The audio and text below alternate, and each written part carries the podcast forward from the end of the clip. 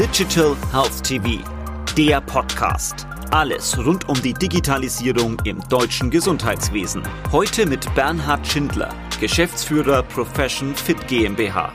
Herr Schindler, was kann man unter dem Hals- und dem Fitnesscoach verstehen?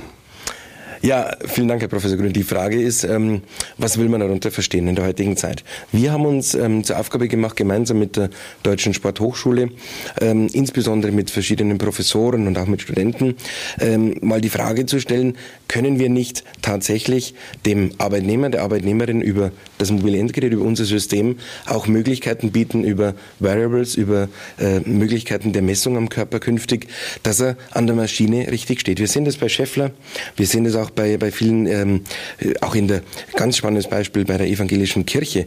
Ähm, wir haben eine große Einrichtung, wo wir sehr stolz sind in Hessen. Und da haben wir Tausende von Menschen in der Pflege.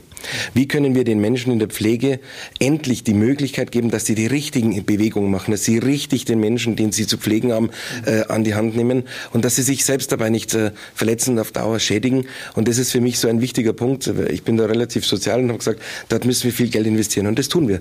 Und das ist ähm, dieser Health and Fitness Coach, der den Menschen in Zukunft, dem Arbeitnehmer, der Arbeitnehmerin, egal wo sie ist, Tipps gibt. Und zwar Live-Tipps im System. Eine ganz neue Erfahrung im BGM. Profession Fit ist ja heute schon nicht mehr nur regional, ich sag mal in Ergolding oder in Bayern aufgestellt, sondern in ganz Deutschland letzten Endes.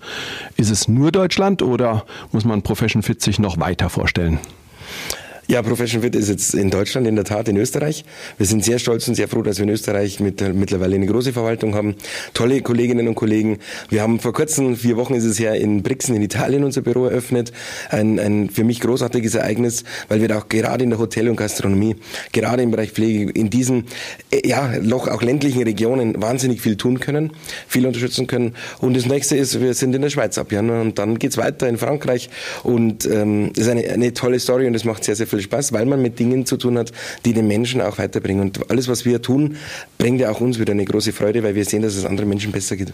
Wenn wir über Digitalisierung reden, sprechen wir über künstliche Intelligenz. Apple Watch und Profession Fit. Wie passt das zusammen? Ja, relativ einfach. Die Apple Watch ist eines der Highlights in Amerika. Wir haben das heute schon gehört. Wir kennen die, die Gespräche in den USA. Ist es anders? Da ist viel mehr schon vernetzt. In den USA gibt es viel mehr Möglichkeiten, dass ich heute schon Herz, Kreislauf, sonstiges messen kann mit diesen Endgeräten. Und in Deutschland sind wir reguliert. Wir sind sehr verängstigt. Wir schauen immer, was kann passieren und hier und dort.